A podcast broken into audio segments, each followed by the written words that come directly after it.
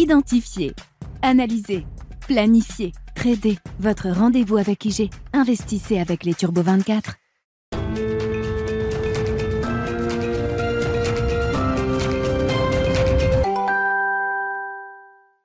C'est parti pour Smart Bourse, votre double dose quotidienne de marché en direct sur Bismart. Chaque jour à la mi-journée, 12h30, 13h. Et en fin d'après-midi, la grande édition pendant une heure à partir de 17h en direct, rediffusée à 20h sur Bismart TV.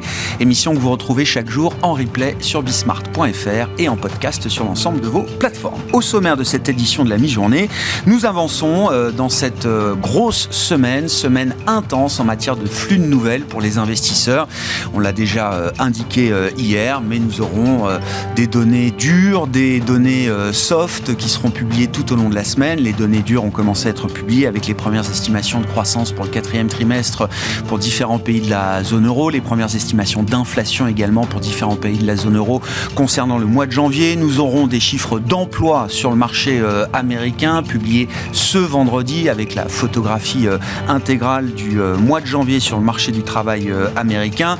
Des enquêtes importantes également qui seront publiées avec les ISM américains, manufacturiers et non manufacturiers pour euh, le mois de janvier. Les politiques monétaires qui seront à l'honneur également avec les réunions de banque centrale qui commencent aujourd'hui pour la Fed, meeting de deux jours et décision attendue demain soir, suivi euh, de la Banque d'Angleterre et de la Banque Centrale Européenne ce jeudi. Nous évoquerons tous ces enjeux avec Bastien Dreux qui sera avec nous par téléphone dans quelques instants, le responsable de la macro-stratégie thématique de CPR Asset Management. Au sujet des euh, données qui ont été publiées ce matin, on notera une petite croissance pour la France au quatrième trimestre, alors qu'on attendait plutôt un, chiffre en dessous de zéro. C'est finalement plus 0,1% en première estimation pour la croissance française au, au, premier trimestre, qui donne une croissance sur l'ensemble de l'année 2022 en France de 2,6% et un acquis de 0,3 points de pourcentage pour le démarrage de cette année 2023. Du côté de l'inflation, après la surprise négative qu'on a eue sur l'inflation espagnole, là aussi on voit l'inflation euh, française repartir à la hausse au mois de janvier avec bien sûr l'effet du relèvement du bouclier tarifaire sur le gaz qui sera suivi par le relèvement du bouclier tarifaire sur l'électricité à partir du 1er février qui euh, brouille un peu les cartes, on va dire euh, les choses comme ça, avec un phénomène de rattrapage. Donc une inflation en données harmonisées euh, européenne qui remonte à 7% sur un an pour l'inflation française. Nous aurons demain la première estimation d'inflation pour l'ensemble de la zone euro au mois de janvier. Voilà pour le paysage global macro donc des prochains jours avec des marchés qui euh, tiennent plutôt bien. On a une petite euh, baisse euh, à la mi-journée des indices actions en Europe, mais un CAC 40 qui préserve pour l'instant le niveau des 7000 points. Et puis nous nous intéresserons particulièrement dans cette demi-heure au marché actions américain avec la pleine séquence de publication de résultats qui va se produire dans les prochains jours avec les publications attendues des, des GAFAM. Nous avons déjà eu la publication de Microsoft, mais nous avons devant nous encore les publications de Meta, d'Apple, d'Amazon et d'Alphabet Google. Nous parlerons de ces marchés américains et de la stratégie qu'on peut avoir en matière de gestion euh, des actions américaines avec Grégoire Ginou, qui est gérant actions américaines chez Mansartis et qui sera avec nous en plateau pendant cette demi-heure.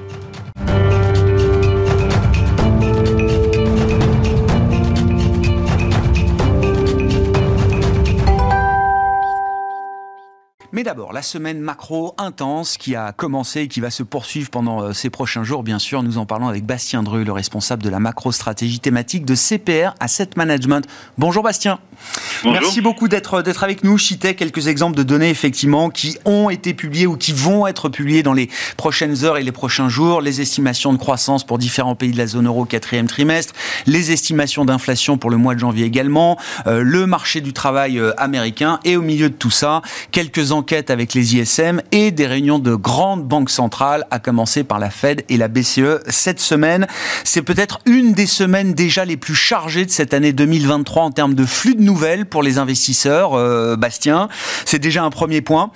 Quel type de réponse est-ce qu'on attend à l'issue de cette euh, semaine intense sur le front des nouvelles macroéconomiques? Oui, c'est sans doute euh, l'une des semaines les plus chargées de l'année, peut-être même la semaine la plus chargée de, de l'année. Déjà parce que les comités de politique monétaire de la BCE et de la Fed la même semaine, mais ça, il faudra s'y habituer parce que ça va arriver euh, cinq fois au total euh, cette année, alors que ça n'arrivait quasiment jamais sur les, les années précédentes.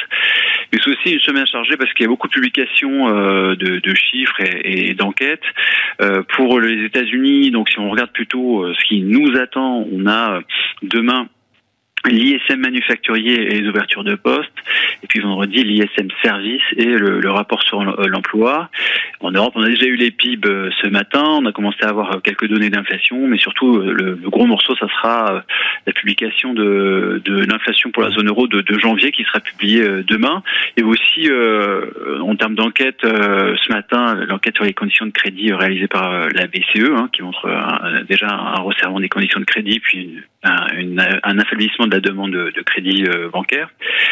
Et euh, en fait, toute cette avalanche de, données et d'événements, bah, ça va constituer déjà un premier moment de vérité euh, pour cette année 2023. Ça va permettre de valider ou d'invalider les scénarios euh, macroéconomiques qui font euh, consensus euh, actuellement. si on prend les ISM, on avait déjà eu deux mois consécutifs de, en, zone de contraction pour l'ISM manufacturier, puis on avait eu au tout début du mois de janvier une chute brutale de l'ISM service et qui était tombée en zone de contraction. Alors pour le moment, les ISM ils sont cohérents avec une phase de très légère contraction de l'activité et pas du tout, ils sont pas du tout cohérents avec une récession sévère. Donc c'est ça, hein, le, le, consensus de, de marché, c'est euh, le scénario euh, d'atterrissage en douceur, et c'est là qu'on peut avoir quand même une réponse euh, via ces ISM pour savoir si effectivement le, le scénario d'atterrissage en, douceur est valide pour les États-Unis. donc ça c'est un peu pour l'activité, pour ce qui concerne l'activité aux États-Unis. Après il y a le marché du travail, bon on va pas y passer beaucoup de temps, mais là il y aura les ouvertures de postes demain et le rapport sur l'emploi vendredi. là c'est un peu la même chose, on va voir, ça nous permettra de, de voir, de savoir si euh, la dégradation des conditions qu'on voit sur le marché du travail, elle se poursuit sur la même tendance, c'est-à-dire une, une, dégradation qui est quand même très progressive hein, sur le marché du travail américain. Euh, donc voilà, ça nous permettra de, de voir ça. Et après, euh, sur l'Europe, le gros sujet, c'est quand même l'inflation. Hein. Ça, ça, reste l'inflation, hein, qui était le gros sujet de 2022, mais ça, ça l'est aussi sur au moins le début de l'année 2023. Et là, ces derniers temps, on a vu quand même de plus en plus d'intervenants qui anticipaient une désinflation euh, très rapide en Europe dès le début de l'année. Et là, c'est un peu déjà pris à contre-pied parce que euh, bon, on n'a pas eu beaucoup de chiffres d'inflation pour le moment. pour la zone euro, on l'aura demain. Euh, on a déjà eu euh, des chiffres pour l'Espagne et pour mmh. la France, mmh. et on a observé une légère réaccélération pour le, le mois de janvier.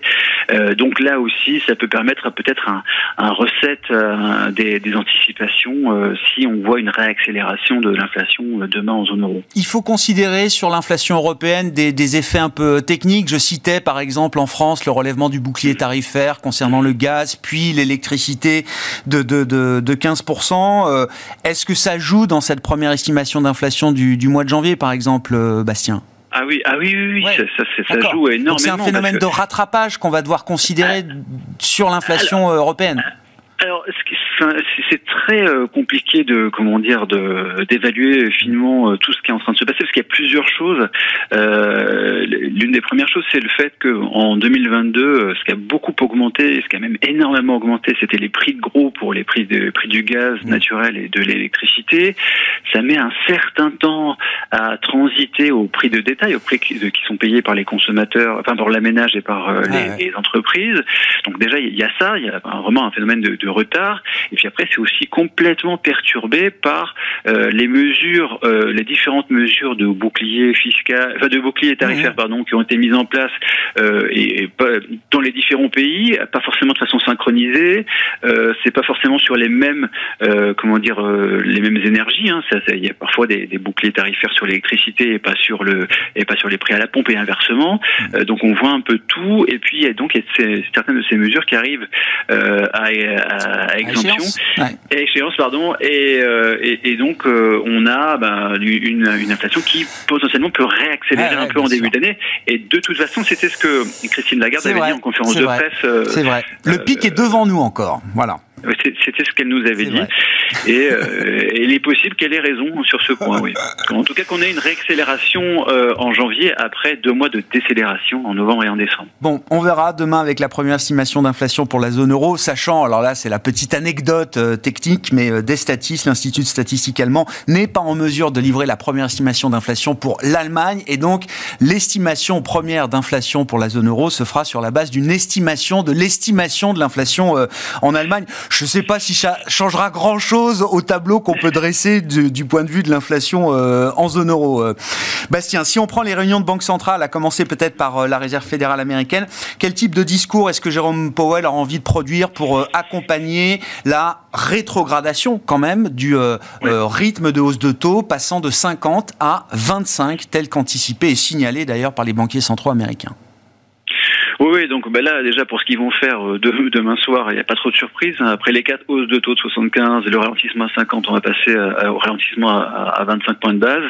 Euh, enfin, ça a été quand même bien, euh, comment dire, préparé, notamment par certains membres du FOMC. Puis on peut, on peut parler du, du, membre du board, Christopher Waller, qui était l'un des poids lourds, qui était mmh. l'un des plus faucons l'année dernière, et puis que, qui s'est converti à, une, un ralentissement supplémentaire des, des, hausses de taux de la Fed. Bon, bah, il y a eu les six mois ça fait six mois consécutifs de désinflation. Il y a euh, le peut-être il y a un parfum de récession légère qui se met en place dans les différents indicateurs. Il y a les ISM qui sont en dessous de 50. Donc euh, ça, le ralentissement à 25, c'est euh, c'est quasiment fait. Quoi. Et ce que, surtout ce qu'on va scruter, c'est ben, quelles sont les indications que que Jérôme Powell va donner pour le FOMC de mars. Est-ce qu'on va s'orienter vers une dernière hausse de taux de 25 points de base en mars, ou est-ce qu'on va aller vers la pause? Là, euh, dans les petits, les petites choses qu'on peut regarder, il y a le, le, fait que, par exemple, la Banque du Canada, qui était complètement en synchronisation, en synchronisation totale avec euh, euh avec la Fed, euh, elle a remonté ses taux euh, directeurs la semaine dernière, et puis elle a, indiqué qu'elle passait sur une pause maintenant, qu'elle ne relèverait plus ses, taux directeurs, sauf à ce qu'il y ait une surprise en termes d'inflation. C'est tout à fait quelque chose qui est possible pour pour la Fed. en fait, en réalité, ce qui est le plus probable, c'est que euh, c'est que Jérôme Powell indique qu'ils vont se borner à une data dépendance, qu'ils vont regarder les chiffres, et puis euh, les mm. chiffres, euh, un peu mécaniquement, eh ben ça, ça fera état d'un ralentissement supplémentaire de l'inflation sur le mois de, de février, et ce qui permettra éventuellement à la Fed d'arrêter d'arrêter son, son cycle de hausse de taux en mars. Donc voilà, ce qui est le plus probable, c'est quand même que, que la Fed bah, se borne à, à dire qu'elle sera très data dépendante sur mmh. les semaines qui arrivent. Bon, et quand on compare la Fed et la Banque Centrale Européenne, c'est intéressant parce que là, on, arrive vraiment à un nouveau régime, entre guillemets. La BCE est en retard, elle a commencé à monter ses taux bien après la Réserve fédérale euh, américaine.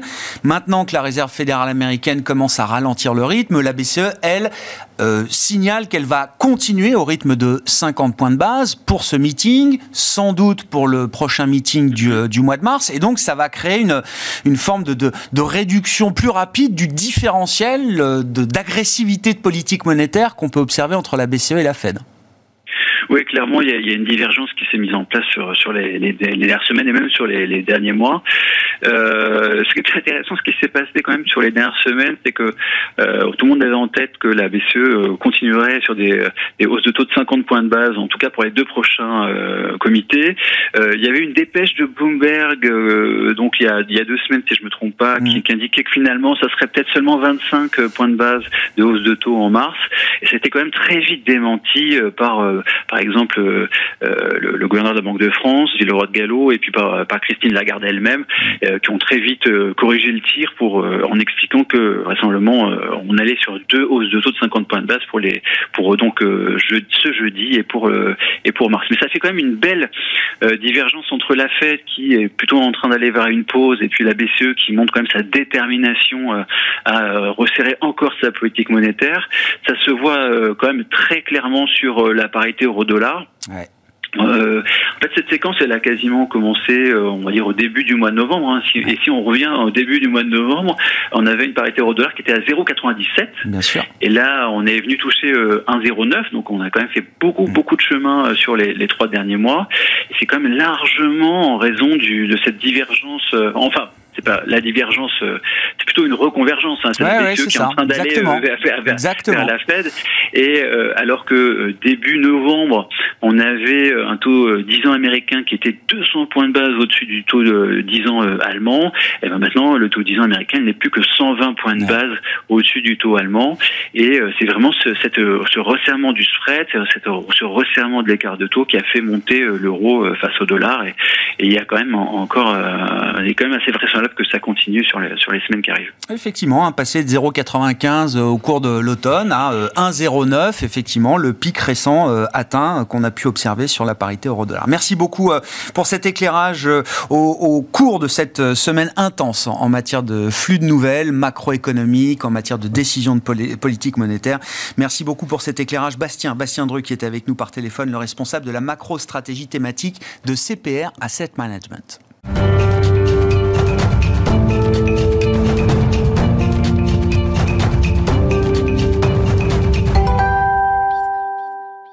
Oui, c'est la troisième dimension de cette euh, semaine, euh, en plus de la macro, en plus des décisions de politique monétaire, nous aurons une avalanche de résultats microéconomiques et des poids lourds américains qui vont euh, publier leurs résultats dans les prochaines heures et les prochains jours. Nous en parlons avec Grégoire Ginou, qui est à mes côtés en plateau, gérant action américaine chez Mansartis. Bonjour Grégoire.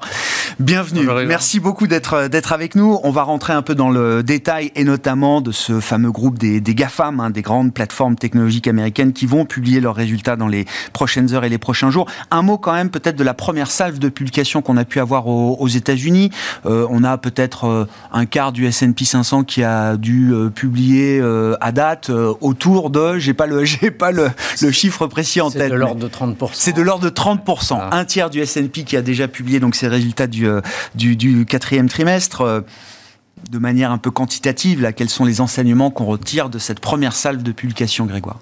Ah, je dirais qu'on ne peut pas encore en tirer de grandes conclusions, puisque c'est essentiellement donc, des, financières et quelques entreprises technologiques, et de manière générale euh, d'autres entreprises. Mais ce qui est intéressant de voir, c'est que c'est le premier trimestre depuis longtemps où on devrait assister à des baisses de résultats par action pour les sociétés du S&P 500, de l'ordre de 3 à 5 dans un contexte de ralentissement des revenus autour de 4%. Euh, on n'avait pas vu ça vraiment depuis trois ans. Et donc, si on compare ça par rapport à des moyennes historiques, les, résultats au T4 sont généralement sur une moyenne 5 ans autour d'une progression de 14%. Eh oui, c'est un gros trimestre. Hein, Et les chiffres d'affaires, c'est plutôt 8%. Bon. Euh, ce qui est intéressant de voir, pour l'instant, on est plutôt sur cette tendance-là. Euh, avec énormément de disparités, des disparités sectorielles et au sein des secteurs, beaucoup de disparités entre, entre sociétés. Ce qui est intéressant, je trouve, c'est finalement, euh, compte tenu du contexte qui était très très incertain, les signaux faibles ont plutôt tendance à s'améliorer en fin d'année, que ce soit sur le front du dollar. Il faut rappeler que à peu près 40% des revenus des sociétés du S&P 500 sont générés à l'international. La pression sur les matériaux, l'énergie euh, s'est atténuée. Euh, finalement, il n'y a pas de choc énergétique majeur, la consommation tient. Et donc, on ne serait en droit d'espérer un T4 finalement moins pire que. Euh, moins pire que et finalement, les, les, anticipations ont eu plutôt tendance à se dégrader dernièrement. Voilà. Alors, Traditionnellement, les sociétés du S&P 500 battent euh, les attentes. C'est déjà le cas pour l'instant. On a à peu près, je crois, 60% de surprises positives, mais c'est un peu téléphoné. Et donc, on a plutôt euh, matière à penser que ça va être, encore être le cas, sachant qu'on a récupéré un petit peu de, marge de manœuvre pour le faire avec la, dégradation des, attentes euh, en fin d'année. Euh, je disais, il y a beaucoup de disparités, c'est-à-dire qu'on va avoir euh, des sociétés dans le secteur de l'énergie où les profits vont exploser de 150%. Et puis, on va avoir des baisses de 10 euh, à 15% entre la, tech, Internet, communication et financière. Ça va créer des sacrés effets de base à un moment quand même. Hein. C'est certain. c'est certain. Ces performances et cette dispersion de, de performances.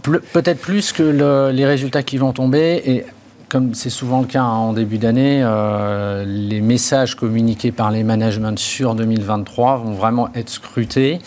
Et généralement, on a déjà pu avoir quelques indications. J'ai en tête un Sherwin Williams la semaine dernière qui a préparé les esprits à une année potentiellement beaucoup plus difficile, euh, avec des baisses de résultats. Et généralement, ce sont des sociétés qui exécutent bien. Et donc, on, elle nous habitue à, être prudente en début d'année pour, euh, Il y a un jeu de préparation, hein, entre ces grands corporates américains qui maîtrisent parfaitement leur communication financière euh, pré-publication et le jeu d'anticipation des analystes Savoir et du marché. les attentes. Voilà. Eh voilà, voilà.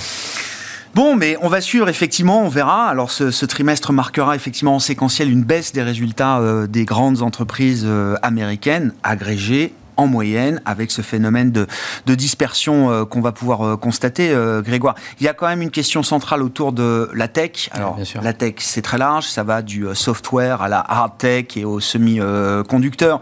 Mais bon, on, a beaucoup réfléchi à la valorisation de ces groupes l'an dernier avec un choc de taux réel qui a remis, on va dire, les, choses à plat de ce, point de vue-là, se pose désormais quand même la question du euh, plan de marche, du business de ces grandes entreprises, euh, sachant que les résultats n'ont pas déçu, ou quasiment jamais jusqu'à présent, mais qu'on imagine ou qu'on peut déjà observer peut-être des petits points d'inflexion mmh. sur certaines parties justement de cet euh, univers technologique. Des, zones de doute. Alors, il faut rappeler qu'il y a en fait il y a plusieurs plusieurs marchés dans la tech euh, qui se recoupent parfois. Euh, et en fait, l'exemple de Microsoft la semaine dernière est, très représentatif de ces différents marchés. Donc, tout ce qui va être équipement euh, électronique, euh, smartphone, PC, que ce soit pour les particuliers ou les entreprises, ça a déjà commencé à se dégrader et c'était normal. Il y, a un retour à la réalité, tout le monde s'est équipé. Ça, ça ne fait de doute pour personne. Et euh, je dirais au fur et à mesure de l'été et de la suite, on a vu un ralentissement ou du moins une crainte de ralentissement se diffuser progressivement vers les petites et moyennes entreprises qui sont plus sensibles à la conjoncture, plus sensibles aux hausses de coûts, plus sensibles aux problématiques de recrutement. Et la question se posait de leur capacité à euh, continuer d'investir dans du logiciel, dans du cloud.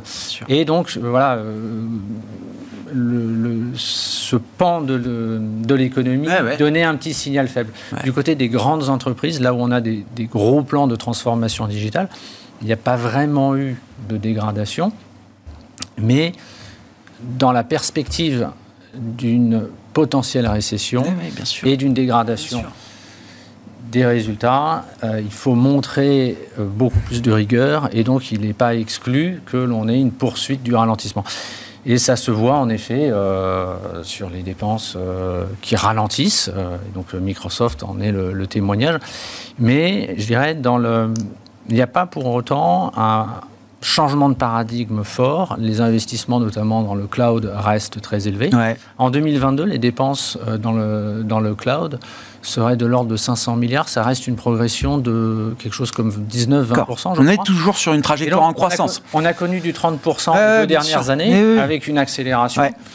Et on descend, on atterrit, euh, on atterrit sur 20 dans le, dans le logiciel. Tout confondu aussi, on a un ralentissement. Mais par exemple, le, moi j'étais assez marqué par les commentaires de, ServiceNow et de son, de son CEO euh, la semaine dernière. Donc dans la transformation numérique digitale, au cœur de la transformation numérique des entreprises. Il y a, quand je dis il y a deux vitesses, c'est-à-dire que à la fois dans la transformation digitale, il y a euh, les besoins de plus de capacité dans le cloud. Ça, finalement, les entreprises se rendent compte qu'elles ont peut-être pas besoin de consommer autant, elles peuvent rationaliser, donc ça respire un petit peu. Et puis, il y a des priorités stratégiques. Sur l'efficacité, la productivité, automatiser davantage, réduire les coûts. Et quand vous proposez des logiciels et de l'intelligence artificielle dans ce domaine-là, bah, finalement, vous maintenez des niveaux de croissance qui sont encore très élevés. Ça veut dire quand même que globalement le marché s'interroge et va s'interroger sur le, nouveau régime de croissance qu'on va avoir sur cette thématique euh, numérique, du digital, et que derrière ça, on va observer un phénomène de dispersion de plus en plus fort en fonction du positionnement de chaque acteur sur la chaîne du logiciel ou sur la chaîne du cloud. Oui, certainement. En fait, les, priorités, le degré de maturité et les tout dépend des besoins des entreprises à un moment donné. Là, je pense que la, le processus de transformation digitale restera très fort tout au long de la décennie.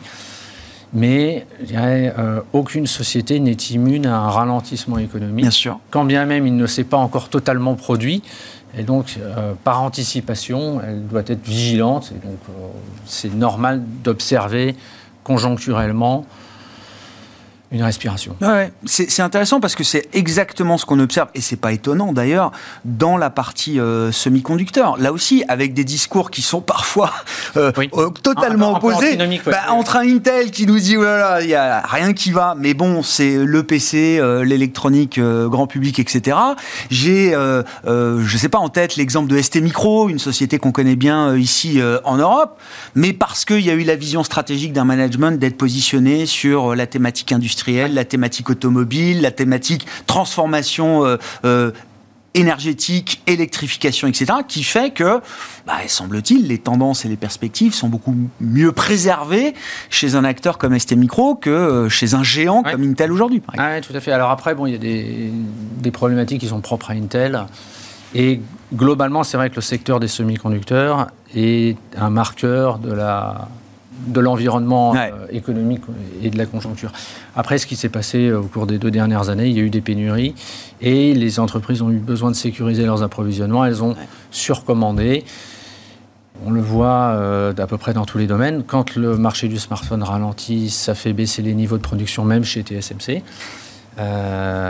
et, ce qui est intéressant, c'était les commentaires justement de Texas Instruments, là aussi la semaine dernière, qui évoquaient une possible normalisation même dans l'automobile. Euh, peut-être pas le mois prochain, mais qui se Même le phénomène d'accélération de l'électrification dans l'automobile peut à un moment connaître, en dérivé en tout cas, une respiration, comme exactement, vous dites. Exactement, ouais, ouais, ils s'y attendent. Et donc, ils le voient dans d'autres euh, composantes, euh, et dans d'autres marchés finaux. cette normalisation des inventaires, des stocks dans les réseaux de distribution.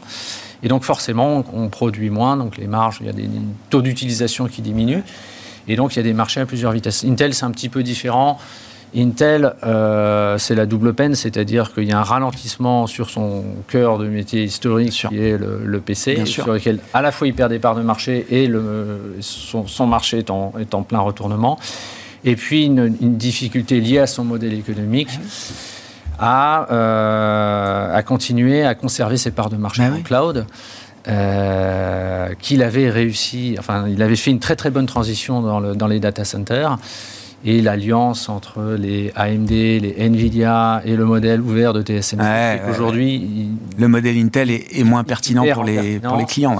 Il est pris entre le feu de l'administration américaine qui voudrait qu'il adopte une structure peut-être plus ouverte et qu'il produise pour les autres, et ses propres impératifs stratégiques d'allocation du capital qui ne sont pas forcément les mêmes. Donc c'est la convergence de plein de problèmes chez, chez, Intel qui fait qu'il n'est pas forcément le reflet, euh, le reflet de son industrie. Bon, nous avons eu la publication de Samsung aujourd'hui, hein, puisqu'on était dans l'univers des, semi-conducteurs.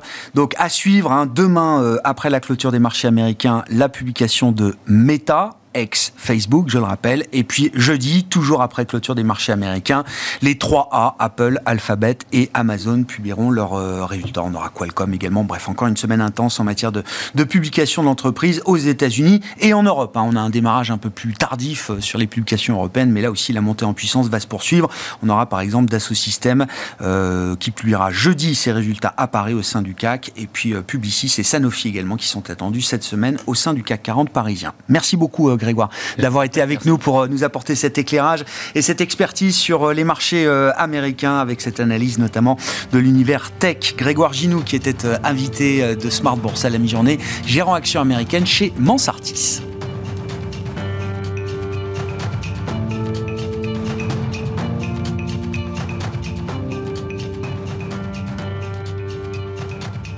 Identifier, analyser, planifier Trader, votre rendez-vous avec IG. Investissez avec les Turbo 24.